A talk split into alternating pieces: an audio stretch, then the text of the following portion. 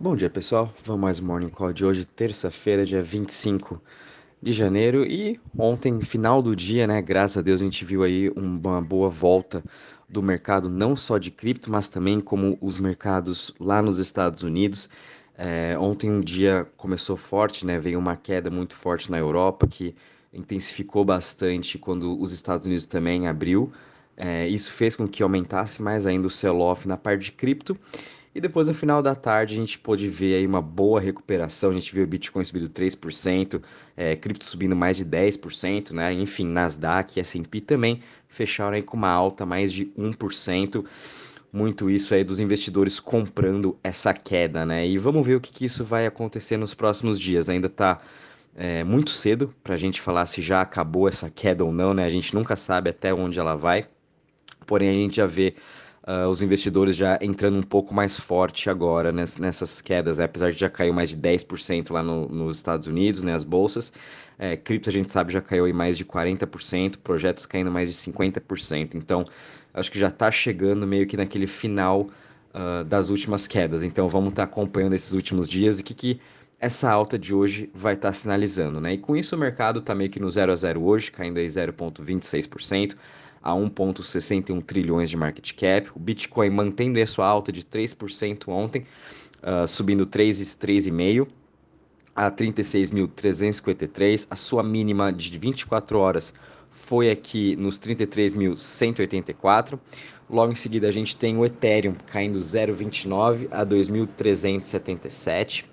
Depois, Binance Coin caindo 0,85 a 362. Cardano caindo 1,47 a 1.04, Solana Solana subindo 5% a 92,23, Luna também subindo 2% a 2,69, uh, subindo 2,69% a 65 dólares, desculpa, e Dogecoin aí ocupando agora a décima posição, caindo 0,13 a 13 centavos. Depois a gente tem aqui DOT que está subindo 4% a 18 dólares.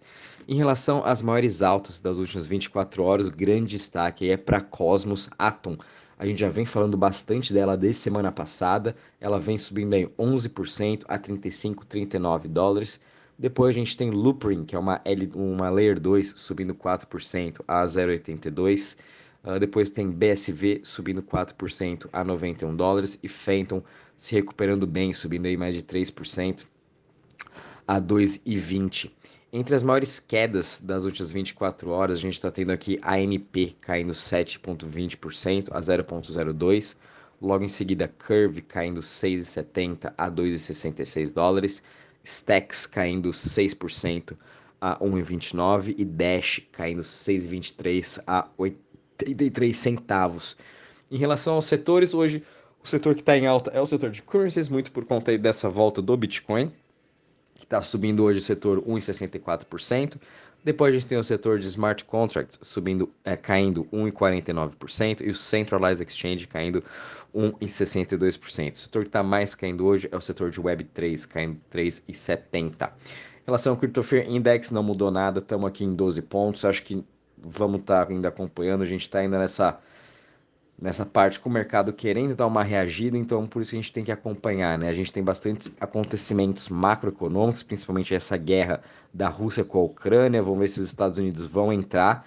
É, a gente sabe que o Biden saiu ontem uma matéria no New York Times, né? Que o Biden talvez esteja mandando aí mais tropas uh, para próximo da fronteira da Ucrânia, então vamos ter que estar tá acompanhando aí essas tensões macroeconômicas, sem falar também que quarta-feira a gente tem aí o anúncio do Fed uh, de como vai ser a reunião uh, do FONC, né, do Banco Central. Provavelmente eles vão manter os juros a zero, só que eles vão dar mais indicações se vão intensificar o quantitative tightening, é, se vão mesmo subir aí mais de meio por cento juros em março, se vão subir 4, 5, 6 vezes. Bom, enfim, quarta-feira a gente vai ter que estar tá vendo, o mercado está muito indeciso. Uma parte acha que não vai subir, muitas pessoas acham que vão subir, tem que subir. Enfim, é, no final meio que os analistas também não sabem o que, que vão acontecer, eles estão meio que se preparando aí para quarta-feira e depois de quarta tomar suas iniciativas.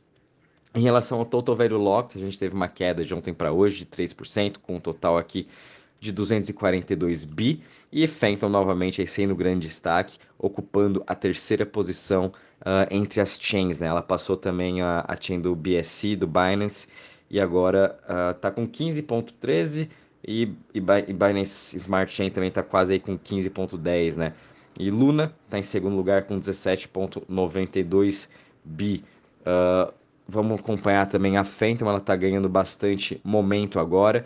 Teve ontem a notícia que a Grayscale uh, divulgou uma nova lista de fundos que eles vão estar montando e Phantom está entre dessas listas. Ano passado, uh, Luna e a Vax estavam nessas listas e tanto é que quando eles lançaram o fundo, ambas subiram aí quase duas vezes o seu valor.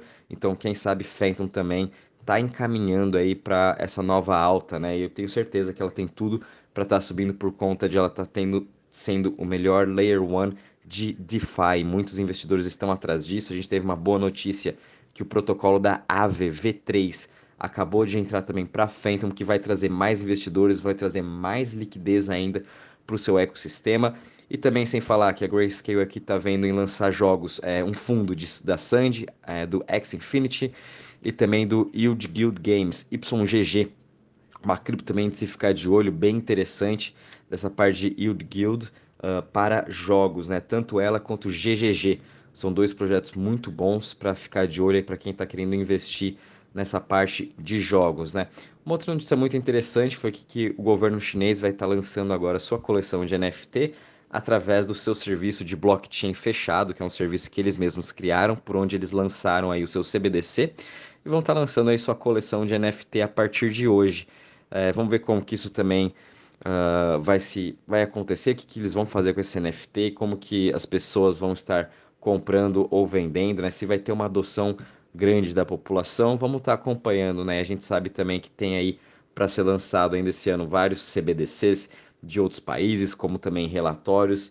Enfim, vamos ter que estar acompanhando essa parte dos governos, o que, que eles vão estar fazendo com cada sua moeda digital, com seus NFTs também. Coreia do Sul, acho que se não me engano vai ser em março as eleições para presidente e o presidente da Coreia do Sul também, que é a favor de cripto, lançou a sua coleção de NFT uh, ah, e vamos ver se ele ganhar o que, que isso vai acontecer. Acho que na minha opinião vai ser bem positivo, principalmente para a Luna, por ele ter por a Luna também ser lá da Coreia. Isso aí, quem sabe, vai facilitar mais ainda a entrada uh, da, da cripto, né? E também aqui a Binance agora vai estar tá, uh, patrocinando o time uh, nacional da Argentina. Anunciou ontem um grande patrocínio. Binance aí vindo bem forte para a América Latina. Vamos ver os próximos times que eles vão estar tá patrocinando. Enquanto isso aí, a briga entre quem vai quem está patrocinando mais times, quem está comprando mais estádios, continua em 2022 e acho que isso vai, ficar, vai se intensificando ao longo dos meses. É, enquanto aí outras corretoras também vão anunciando quais times vão estar tá patrocinando. Cada um, todas elas querem patrocinar o máximo de times possível, porque sabem onde está o maior número de fãs e é onde depois esses times vão estar tá até podendo lançar suas NFTs. Se a Argentina quiser lançar seu NFT, pode estar tá utilizando aí o marketplace da Binance, assim como o marketplace da Crypto.com, como também da FTX, todas as corretoras têm o seu marketplace, então estão meio aí que tentando trazer o máximo de times, o máximo de fãs uh, e também maior número de clientes a partir uh, desse ponto, né? E eu acho que é isso mesmo, pessoal. Acho que o mercado aí vamos ter que estar tá acompanhando devagar, sem muita pressa, né? Vamos com calma. É, eu acho que ainda vale sim a pena ir comprando aos poucos aí as principais criptos. É, a gente nunca sabe mesmo o que vai acontecer amanhã com toda essa guerra da Rússia. Uh, mas uma coisa que é certeza é que cripto, a adoção vai continuar acontecendo e para mim, né, ela é o futuro. E daqui nem que seja 5, 6 anos, eu tenho certeza aí que a gente vai olhar para trás e olhar, putz, tá, tava 35 mil dólares, não vai interessar, porque o preço do, do Bitcoin vai ser o, o valor do ouro hoje em relação ao market cap, e com isso aí ele se dá num valor acima de 500 mil dólares daqui 5, 6 anos, se você comprou a 30, 40 ou 50 mil dólares, não vai interessar. O importante é você ter realmente o Bitcoin. É isso aí, pessoal. Qualquer novidade também vou avisando vocês. Um bom dia e bons trades a todos.